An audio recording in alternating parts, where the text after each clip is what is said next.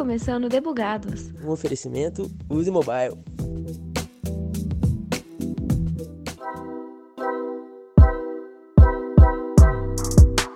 Quando falamos de startups, é inevitável pensarmos naquela corrida maluca para conquistar rápido um bom market share, bater o break-even, virar em unicórnio, reduzir ou estabilizar o turnover, dentre muitas outras métricas. Para darmos conta de bater elas, precisamos de uma palavrinha simples de falar, mas difícil de conquistar: investimento. Ainda mais quando se trata de captar uma graninha do exterior. Mas assim, não precisa ser tão difícil assim. Já que a ideia das startups é solucionar problemas reais, a Trace Finance foi fundada para facilitar os investimentos. Eu sou Thaisa Bocardi e hoje vamos conversar com o Bernardo Brits e o Leone Farisi para contar qual a solução a Trace oferece. Mas antes, quero apresentar uma outra pessoa que chamei para o microfone para enriquecer ainda mais esse papo. Cheguei, Conrado. Quem é você no squad? Opa, e aí, gente, tudo bom? Bom, vamos ver aí que, que esse papo nos espera, né? É, eu que há sete anos atrás fundei uma software house então, praticamente aí ajudando as startups a construírem produtos e recentemente criei a Evo Benefícios, que é uma fintech na área de benefícios. Então, eu tive todo esse esse desafio aí de buscar investimento, de entender como é, é receber investimentos do exterior. É, claro que é bem mais difícil na prática, mas a gente buscou um entendimento e eu acho que esse esse bate-papo aí vai esclarecer muitas dúvidas de muita gente e quem sabe até no meu próximo desafio, na minha próxima startup, eu consiga aí trazer um, uns dólares né, para o Brasil. É isso, vamos de doleta. Bom, agora é o momento de ouvir o outro lado. E aí, quer, quer que você apresentar primeiro? Bernardo, Leone? Massa, vou eu então. É, então, sou Bernardo Brits, é, sou CEO da, da Trace Finance. A gente basicamente ajuda startups que levantam dinheiro de investidores estrangeiros, né, levantam dinheiro lá fora, a trazerem esses aportes para o Brasil. E a gente vai lançar uma série de, de produtos aí, né, é, pensando nessa jornada financeira global das startups aí é, nos próximos é, meses e anos. Hum, vou entrar mais a fundo nessas perguntinhas aí, então, que fiquei curioso. e aí, Leone, sua vez. Bom, eu sou o Leone, sou CTO da Trace e responsável aí por tornar realidade técnica esse sonho, né? Então, é, tô aí nessa, nessa corrida para poder transformar esses produtos e revolucionar o mundo de startup. Perfeito. Então, massa. Bom, vou entrar nas primeiras curiosidades aqui, então. É... O Bernardo comentou já essa, por, por cima essas possibilidades e soluções da Trace, mas vamos falar a fundo. Quais são exatamente essas soluções, ponto a ponto, o que, que precisa, essas etapas? Conta tudo pra gente. Então, é, hoje, né, a gente tem um mercado muito mais desenvolvido de startups quando se compara com 10, até 5 anos atrás, né? Então eu lembro que, putz, 2014 você tinha um ecossistema relativamente limitado, você é, já, já tinha algumas, é, alguns fundos aí, né, que estão é, no, no, mercado há um bom tempo, como Monax, Kazek, Valor, mas você não tinha tantos investidores de fora, né, tantos fundos de, de VC investindo com a frequência que a gente viu, principalmente nos últimos três anos, né.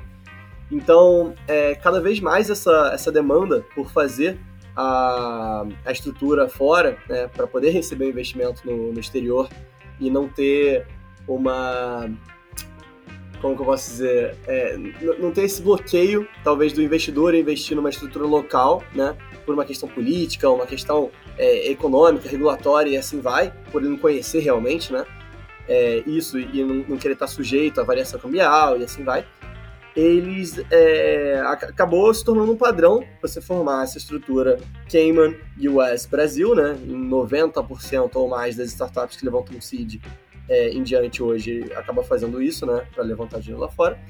E para você trazer o dinheiro para o Brasil é um caos, né? Então você tem é, é, bancos, bancões aí grandes que acabam levando mais de um mês ou, ou até meses, né? Para poder fazer esse, esse fluxo principalmente quando você tem é, uma, uma operação de M&A ou uma operação de secondary, que acaba sendo mais complexo, né? E hoje a gente consegue fazer isso tudo no mesmo dia, a gente cobra aí um décimo do que os bancos costumam cobrar, e, e a gente está pensando justamente nessa jornada inteira, né, é, das startups, não só em trazer o dinheiro, mas como gerenciar esse dinheiro lá fora, é, como que é, ele pode ao máximo usufruir dessa constante, né, que é ter que levantar o dinheiro lá fora na maioria das vezes, é, ter que gerenciar esse dinheiro lá fora e hoje é, ter um, um, monopólio basicamente nessa é, nesse serviço, né, que é o Silicon Valley Bank lá fora, que é praticamente a única alternativa que você tem para receber o dinheiro lá fora é, hoje, né? Ah, eu fico cheio de curiosidade, né? cheio de dúvidas. É, assim, eu cheguei a cogitar levantar um capital fora e acho que tinha um checklist de coisas para fazer lá e a, e a mais talvez a, uma das mais importantes que eu lembro era abrir uma conta em Delaware. Ainda é assim. Hoje, qual, qual, fosse passar um checklist aí para uma startup que quer é, captar, é, captar dinheiro externo, qual é o checklist básico, assim, sem entrar em detalhes na parte burocrática, mas uma lista de coisas aí que teria que fazer? Total. É, assim, hoje você ainda consegue receber dinheiro de, de investidores de fora, tendo uma estrutura no Brasil e assim vai. Mas acaba criando uma complexidade a mais, né? Se você já vai receber dinheiro de investidores lá fora, por que não já fazer essa estrutura em Cayman, estrutura em Delaware e Brasil, né? Então hoje, ele tem que fazer essa estrutura lá em, lá em, em Cayman, né, na maioria das vezes, é, ligar isso à estrutura de, de Delaware embaixo e conectar a estrutura que normalmente já está existente, né? Que, que ela já é, é, assim, quando alguém vai captar um seed ou um Series A, normalmente ele já está operacional no Brasil. Então você tem que fazer o flip, né? Você tem que é, ligar essa estrutura de Delaware com a estrutura Brasil. Então, é, além disso, né, você tem que criar uma conta bancária lá fora. Então você tem que criar uma conta lá em Cayman, uma conta é, nos Estados Unidos, para poder receber o dinheiro dos investidores, para poder descer esse dinheiro para os Estados Unidos. E depois você tem que criar uma conta no banco de câmbio, né? É, para poder mandar esse dinheiro dos Estados Unidos para o Brasil. Acaba que todo esse processo, né, ele não é em paralelo, ele realmente é, demora um pouco. Então, é, a gente vê startups que estão com investidores querendo finalizar uma rodada deles, é, que, assim, ele já tem o term sheet na mão, já tem o investidor implorando para, cara, para onde eu mando dinheiro, como que eu faço? E ele tá nessa, nesse gargalo da formação da empresa, ele tá nesse gargalo é, de demorar semanas ou até mais de um mês para poder fazer é, uma conta lá no Silicon Valley Bank. E depois ele ainda tem que enfrentar toda a burocracia dos bancos brasileiros, né? principalmente aí, os bancões, que acabam pedindo coisas que são surreais. Né? Você vê, por exemplo, é, bancos pedindo LPs né, de fundos para mandarem é, passaporte, comprovante de residência, né, porque eles querem saber quem que é o Ultimate Beneficiary Owner, né, quem que é a pessoa física final é, que está ali por trás daquele fundo.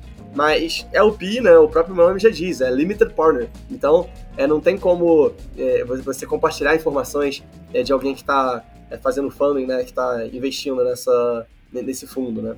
Senão, ferrou. Você colocaria 5 mil dólares num fundo de investimento, esse fundo de investimento ia colocar, é, fazer um entre outros 80 investimentos, e aí tem um escândalo com essa startup específica e ferrou. Você ia ter uma uma exposição na física que não, não faz sentido algum, né? Não, eu acho que é, toda, toda startup, toda, toda solução, ela nasce com base num problema, né? Então, é, conta um pouquinho aí de vocês, se tiveram alguma startup antes, foi um desafio é, é, captar, é, trazer investimento externo, como é que foi que surgiu a ideia mesmo da Trace Finance? Então, basicamente, é, acho que foi uma, uma, jornada, né, que levou a ideia da Trace, não, não, nunca é, né, é só uma ideia que, que surgiu um dia, acho que foi, foi todo é, o caminho que os três percorreram, né, então, é, os três têm um background muito grande de cripto, né? Eu, Leone e Rafa.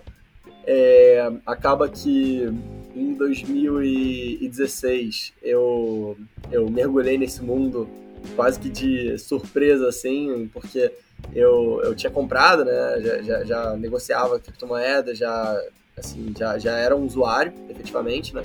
Então já, já gostava muito desse mercado mas fui é, efetivamente perguntar né, no, no Slack lá no, um projeto é, sobre novas listagens, né, novas corretoras, novas exchanges. E na época, putz, era uma moeda que já era relativamente grande.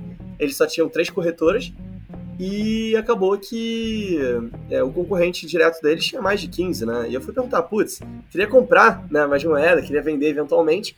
E não consigo, porque é, uma das corretoras estava fechada para novos cadastros, né? Você estava aquele boom lá de 2016, 2017 de cripto. E uma delas era da Nova Zelândia, assim, totalmente shady, eventualmente até é, é, deu um exit scam aí, eles é, sumiram com o dinheiro de todo mundo, disseram que foram hackeados, enfim. Então, já, meu pressentimento ali foi muito, muito forte. E eu falei, putz, eu não quero comprar nessa corretora, né? Já esgotei todos os meus amigos, já comprei de todo mundo. E aí eles falando para mim, cara, a gente não vai pagar corretoras, a gente acha que isso é, anti, é antiético, amoral, enfim, a gente não, não compactua é, com isso, acho que cobrar milhões para fazer uma listagem não, não faz sentido.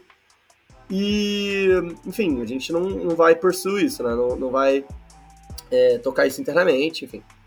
E eles tinham até um, um projeto, né, de, de fazer um fundo do, é, do projeto, de governança, enfim, onde quem tinha moeda podia votar no que eles é, eventualmente é, comprar, é, gastariam dinheiro.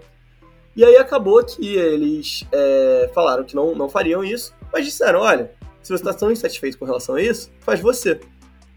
E era um projeto né, com uma certa descentralização, enfim. E acabou que eu, eu pensei assim, cara, mas, mas como assim? Eu, eu posso é, é, fazer isso? Como, como, que é isso? E, e aí, basicamente, eu falei com eles, né, sobre a, é, toda, toda essa é, dor que eu, que eu, eu tava na, na época, né, é, com relação a, a, não ter outros exchanges, eles falaram, putz, faz você, né? E eu é, falei, nossa, mas como, como que, eu, que eu faço isso, né? É, eles falaram, não, fala que você é investidor do projeto, fala que você é um community member, enfim. E aí, na época, eu, é, eu falei, caraca, putz, vou, vou tentar aqui, ok.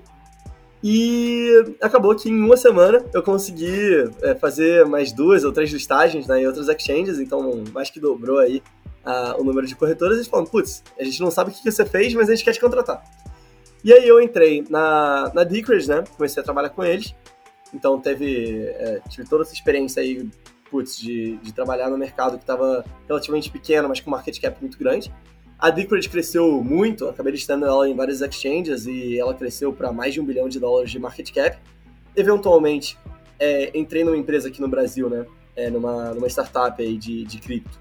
E lá eu conheci o, o Rafa, né, nosso, nosso co-founder, e eu sempre brincava que, putz, ele era uma API humana, é, porque ele já tinha processado mais de 300 milhões de reais, é, tudo em spreadsheets, né, manualmente. E eu gostava muito do trabalho dele. Eventualmente eu falei, putz, é, vamos é, fazer um negócio nosso. É, eu tô querendo é, sair para montar um, um, business né, de, de OTC, de, de operação de, de criptomoedas, né, em, em volume alto para vender para corretoras, vender high volume. E ele topou. A gente montou né, a Lesson Capital. Em 2019, a gente fez mais de 400 milhões de dólares é, de operações para comprar criptomoedas fora e vender no Brasil. E na época você não tinha IPO da Coinbase, não tinha SoftBank investindo em mercado Bitcoin e assim vai. Então, é, realmente tinha uma resistência enorme dos bancos, né? E principalmente dos bancos de câmbio para a gente poder fazer essa, essa operação né, comprando Bitcoin fora e vendendo no Brasil. E foi aí, na verdade, acho que, que a gente começou a ver toda essa dor do, do mercado de câmbio, é, de como era difícil para uma empresa, para uma startup, para uma empresa high volume é, conseguir acesso a isso. É, aí acabou que em 2019 eu estava viajando muito para vários países aí é, em Blockchain Weeks pelo mundo. E uma dessas, acabei conhecendo o Leone, né? A gente estava no evento lá da Binance, né, Leone? É, foi, foi em Berlim. E, enfim, foi, foi uma catarse, assim, enorme. Acho que a gente teve uma sinergia muito grande ali na, no momento, porque foi o primeiro brasileiro que trabalhava no mercado internacional de cripto que eu conheci. Então a gente falou: caraca, você também trabalha no mercado de cripto. O Leone sempre brinca que eu invadi o evento da Binance, né? Porque acho que era um evento meio interno, acho que tinha vários funcionários lá da Binance, da Trust Wallets na época. E, enfim, acabou que eu é, falei com ele, a gente ficou próximo.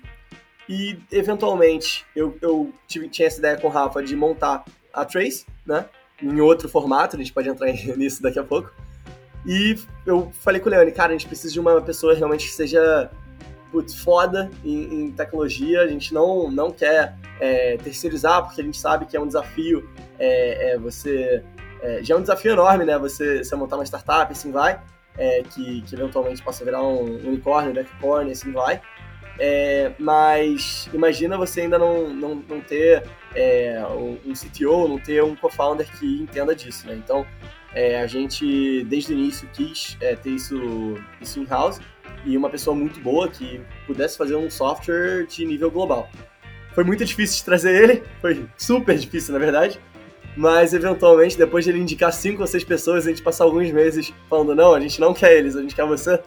Ele topou sair da Binance e, e, e vir com a gente. Né? E aí, essa trajetória para você, Leone? O que, que te convenceu no fim das contas? Ah, eu a gente, quando a gente começou as conversas, né, ele estava me, me, apresentando como é que era o mercado de câmbio que eu não conhecia. Eu conhecia mais o mercado de cripto. Então, assim, cripto é muito rápido. Né? Cripto é 24 barra 7, Bitcoin está sendo negociado todo dia, toda hora, não para.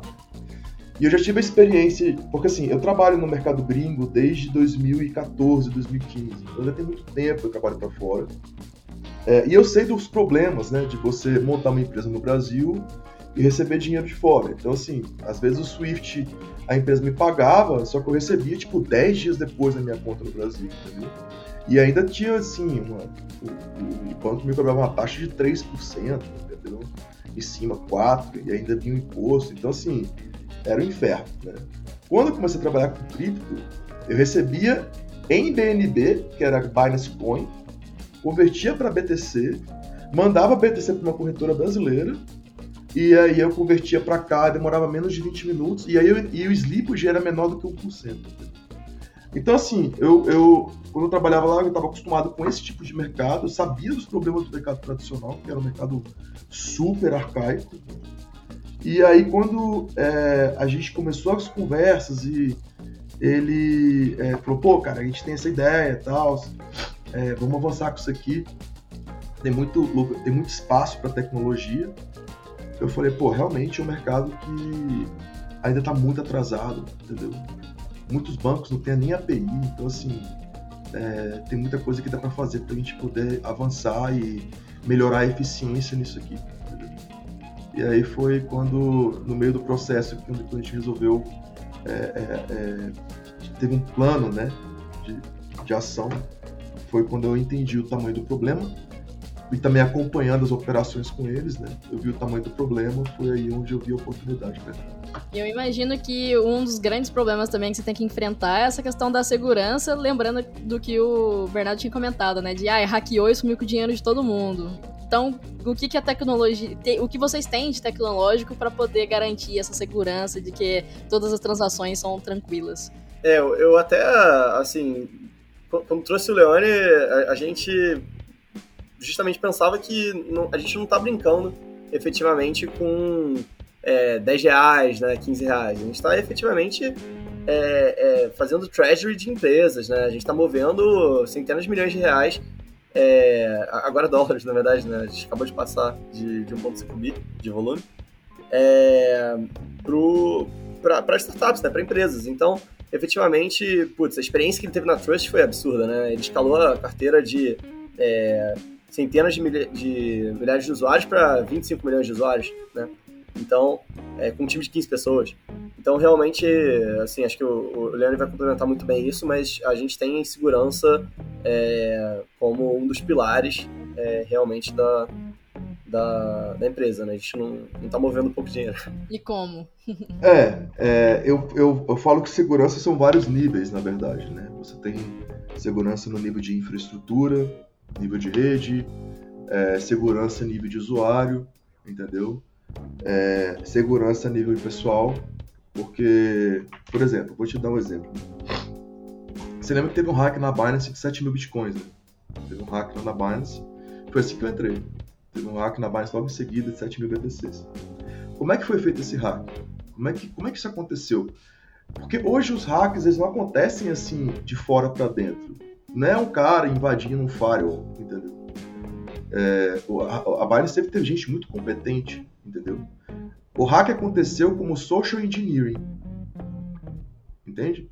Então, assim, é, eles ou, ou, por exemplo, alguém abriu um link, aí o cara coloca ali um keylogger, entendeu, na máquina do cara, aí ele consegue alguma senha, aí ele se passa por um gerente pedindo alguma coisa dentro da, dentro da empresa, até que ele vai quebrando várias barreiras de segurança dentro da empresa, só que a falha ali não foi uma falha tecnológica, foi uma falha humana.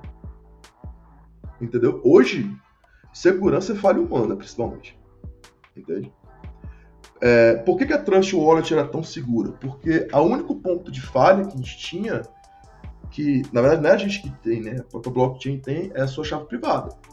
Mas o, o maior reclamação que a gente tinha lá dentro era: ah, então, eu entrei no grupo do Telegram, no grupo fake, né? o cara me falou que me ajudar a transferir dinheiro, e, e aí ele me pediu a chave privada e sumiu meu dinheiro. O cara foi, deu a frase dele sumiu o dinheiro. Era a maior reclamação que tinha. A gente falava, eu não posso fazer nada por você. Se você deu sua chave privada, a gente avisava no app várias vezes, várias vezes. E o usuário. É pior do que dar a senha do banco. É, é, dá a senha do banco, basicamente. Então, assim, é, no sistema bancário, a gente ainda, é, como são grandes volumes, é, é, a gente pode adotar todas as medidas de segurança na parte técnica, por exemplo, utilizar um 2FA em tudo. Inclusive, como medida, eu não gosto de usar 2FA por celular, por SMS. Prefiro usar um Google Authenticator, entendeu? Minha preferência. Inclusive, a gente tem a opção, mas está desabilitada. Por quê? Porque eu sei, no Brasil, SIM swap reina. Não, o que mais acontece, não só no Brasil, né? Nos Estados Unidos tem diversos processos de é, contra companhias é, de, te de, telefone, porque alguém interno é, foi lá, pegou o, o, chip de alguém e é, mudou ali temporariamente para um outro celular. E, putz, com aquele acesso ali, conseguiram entrar numa conta e tirar dezenas de bitcoins né, da, da, conta, por exemplo. Então, realmente não, não é. Eu diria que não é o melhor método de verificação, realmente, né, de TFA. É, a gente teve aquele caso também, né, do, do Telegram, é Lava Jato e tal. Vocês lembram desse caso, né? Sim. Não foi uma falha do Telegram, aquilo ali. Aquilo foi uma falha do sistema legado de telefonia. A gente tem que entender que a nossa internet ainda roda em paralelo com o sistema legado de telefonia. E esse sistema legado de telefonia, não tem medida de segurança. Isso não existe. Eu trabalhei na Bristol Telecom, eu trabalhei com o Telecom no início da minha carreira. Eu vou te dizer, não existe segurança. A gente mandava SMS, mandava uma tripa lá para um gateway de SMS e acabou. A tripa de, de bytes e mandava é isso. Entendeu? Não tem autenticação de chave, não tinha nada. Isso não existia. E não existe até hoje. Contanto que hoje, quando você vai agora acessar sua caixa de, de mailing no celular, ele pede um código que você tem que digitar na hora. Então, assim, eles tentaram adicionar aquela camada em cima. Mas o protocolo inicial não tem nada disso, entendeu? Então eles não previam isso, sabe? Via VoIP, via essa integração de internet com tudo que a internet precisa de segurança. Então, a parte básica de telefonia não tem. Por isso, por exemplo, a gente não adota SMS, é, 2FA com SMS. Esse é um ponto. Outro ponto, você requerer em transações aprovação de, do, um parceiro. Não evita, é, você, você, por exemplo, ter duas aprovações para uma transação, não vai evitar, por exemplo, um ataque de engenharia social. Isso acontece, entendeu? Então, assim, é, monitoramento da aplicação é algo que eu olho sempre, entendeu? E, ah, ok, aconteceu um incidente, tem que saber o que, que aconteceu, como aconteceu. Entendeu? Então, por mais que você implemente do lado da tecnologia é, várias barreiras, porque, assim, a gente tem que olhar o outro lado também, que é barreira de segurança e experiência do usuário. São essas duas coisas. Uhum. Entendeu? Às vezes você implementa um monte de barreira, mas a experiência fica horrível. Aí ninguém vai usar o seu produto porque acha que a experiência é ruim. Então, assim, é, é, é, é uma decisão difícil na área de tecnologia e produto você mensurar essas coisas. A gente tenta entregar um produto seguro e um produto que seja fácil de usar, entendeu? Então, assim, e mesmo assim, eu sei que não dá, não evita tudo. Não evita. A gente pode fazer todo o nosso dever de casa, faz pentest, faz tudo isso. Mas certos ataques não tem como evitar, não tem como. Que vem do usuário, vem do, entendeu? do próprio usuário ali. E ser humano, hoje, eu falo, eu falo, eu falo para todo mundo, o ser humano é o elo mais fraco na área de segurança. Exato. Normalmente está no, no lado operacional de produto, né? É, é. Esse tipo de falha. Não, não é nem só no lado da segurança. Assim. Fico pensando, você falou sobre pessoas e tal, me, me veio na mente uma outra dúvida. Eu vi que vocês receberam investimento recentemente, não receberam? Isso. E aí vocês devem estar com o desafio aí de escalar o produto e, por consequência, aumentar o time. E como é que vocês estão vendo esse desafio de atrair novos talentos, reter os talentos já conquistados. Eu acho que com a pandemia deu uma reinventada aí nos desafios, mas imagino que vocês já tenham passado aí por algumas coisas e queria ouvir um pouquinho de vocês, já que vocês tocaram no assunto pessoas, como é que vocês estão encarando esse desafio aí de escalar o time? Total. É, posso pegar essa, né? Ou pelo menos início? Pode, cara, pode pegar e complemento depois. Show. É, então, eu acho que assim, foi, foi um desafio enorme, né? A gente passar de quatro pessoas para 25, 26 em alguns meses. É, então, realmente, é, não, não, é proporcional necessariamente, né? Você escalar o time para você escalar o produto. Não, não é, ah, mais um desenvolvedor necessariamente. Você vai ter um mês a menos de desenvolvimento. Não, não, não tem essa proporção efetivamente. Mas é, a gente realmente teve que contratar é, relativamente rápido, né? A gente já tinha muitas pessoas em mente. É, então isso ajudou bem, a gente se planejou. E a gente acabou trazendo é, algumas pessoas também é, é próximas e, e, um pessoal que já, já tinha trabalhado junto e assim vai. Então eu acho que é, hoje você tem um desafio muito grande, né, de você é, reter a equipe, e não só reter no, no, sentido de, ah, o cara não se demitir para outra empresa, mas só que efetivamente ter o cara motivado, né, ter, ter ele ali realmente apaixonado, com brilho nos olhos para fazer acontecer. E, enfim, todos os, os nossos é, team members têm é, equity hoje, né, é, do, do principalmente acho que time de desenvolvimento, design e produtos, enfim. Então, é, eu acho que isso é um alinhamento que é necessário hoje em dia, é o mínimo, eu diria. E a gente tenta fazer sempre, é, assim, a cada duas semanas, a cada semana, enfim, jantares e é, algum tipo de atividade para a gente conseguir é, se é, interagir né, com, com o pessoal, porque eu acho que, querendo ou não, você tem que criar uma proximidade também, uma amizade é, com, com o pessoal do, da sua equipe, né? É, hoje em dia, você trabalhando remoto, você tem uma série de benefícios, mas também você tem é, esse distanciamento é, do que você teria da, dessa é, criação de um laço é, por você estar ali presencial, por você estar junto da pessoa. Então, eu acho que remoto é muito legal, mas eu acho que você tem que ter é, certos graus de, de presencial também, né? Bom, complementando o que o Bernardo falou, né? Eu acredito em small teams. Eu não acredito em time grande, até porque eu vim de um time pequeno. É, na Trust, a gente escalou para 20 milhões de pessoas, a gente tinha 12 desenvolvedores e o resto era marketing suporte, três, um de suporte, dois de marketing. Então, assim, era um time super pequeno para poder escalar uma wallet para tanta gente, né, se eu pensar assim. É, então, assim, já, já começa do nosso processo seletivo, a gente já chega pro cara e fala assim, olha, a gente não tá aqui te tirando do seu emprego ou te trazendo para te demitir. Seu primeiro ponto. A gente bota isso, a gente tá deixando isso muito claro, né?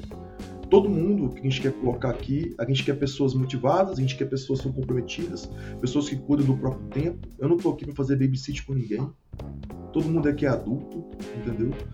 E a gente quer ter um time de gente que esteja engajado, que queira comprar essa briga com a gente, que queira realmente, né, é, que, criar esse produto. Então, assim, todo mundo no meu time tem noção de produto. Todo mundo.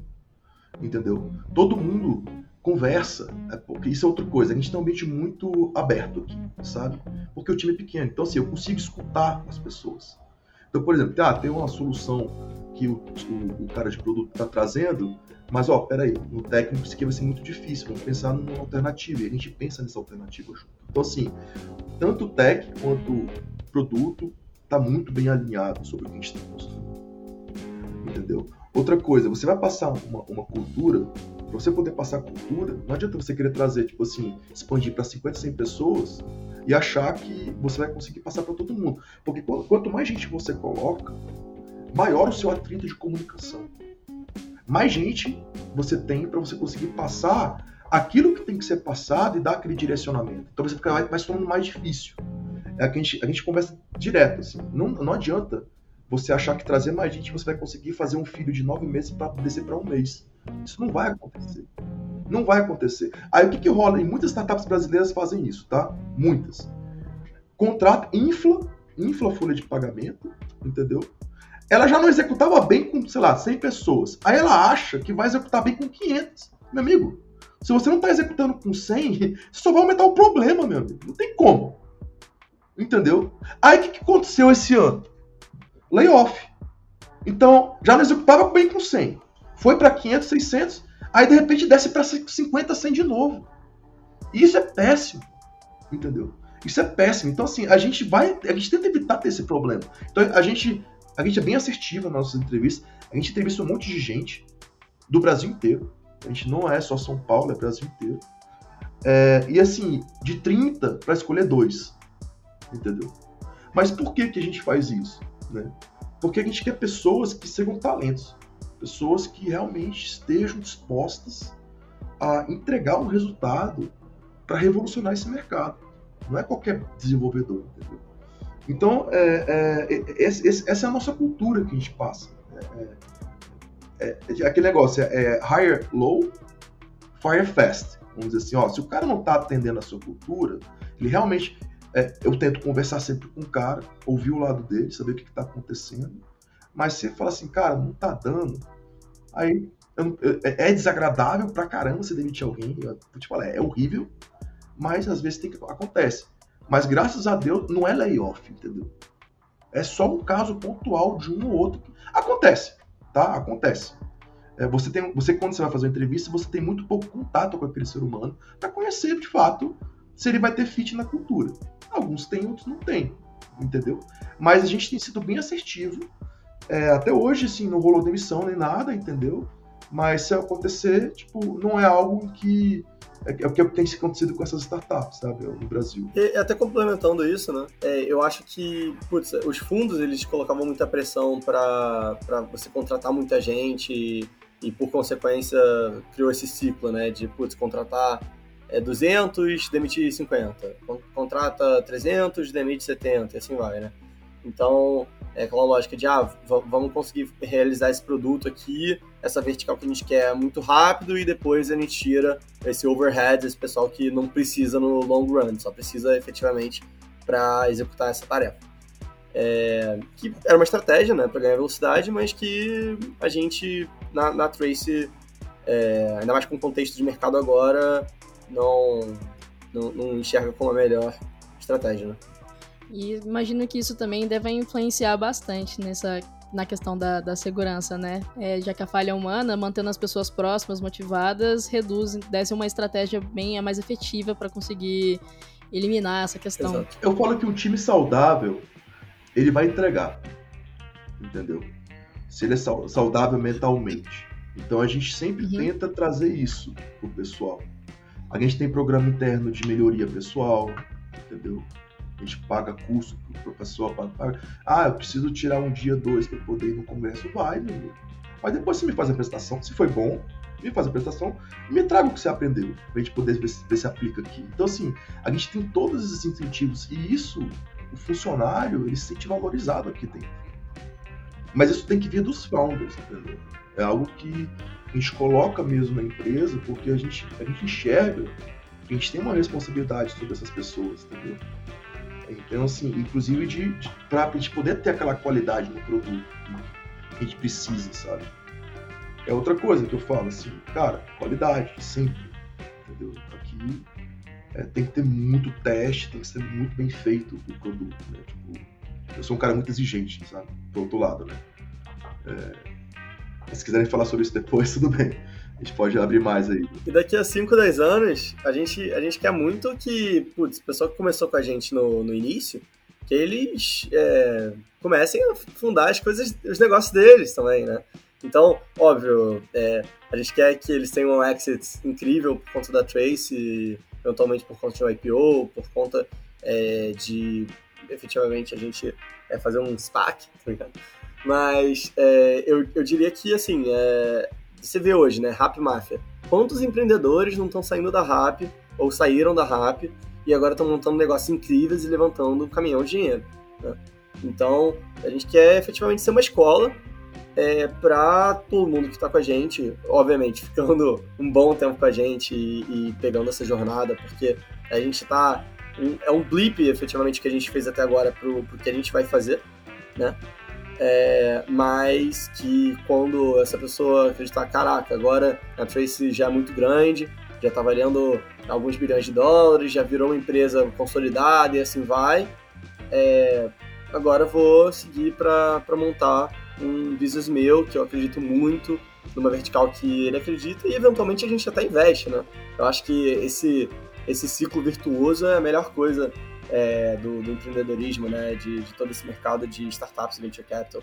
É, founders que, de alguma forma, tiveram contato com aquela pessoa, ajudaram naquela jornada, é, ou tiveram uma jornada parecida e agora estão giving back, né? Estão é, retornando para o ecossistema.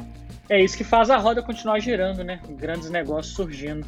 Esse give back aí, é, ele começou lá em São Francisco e hoje eu vejo é, a gente está em Minas Gerais, então tem um polo de tecnologia muito, muito grande em Belo Horizonte. Eu vejo founders de Hotmart, Melios, Rock Content, é, Sambatec, todos eles de alguma forma é, auxiliando outros empreendedores a criar outro negócio, a criar um negócio paralelo, ao criar um negócio que resolva um problema dessas empresas. Então, acho que essa roda continua girando e cada vez mais rápido. A gente tem que, de fato, praticar esse give back aí possibilitar que outros empreendedores tenham sucesso também. E aí, Thay, manda a próxima para nós aí. Hum, boa.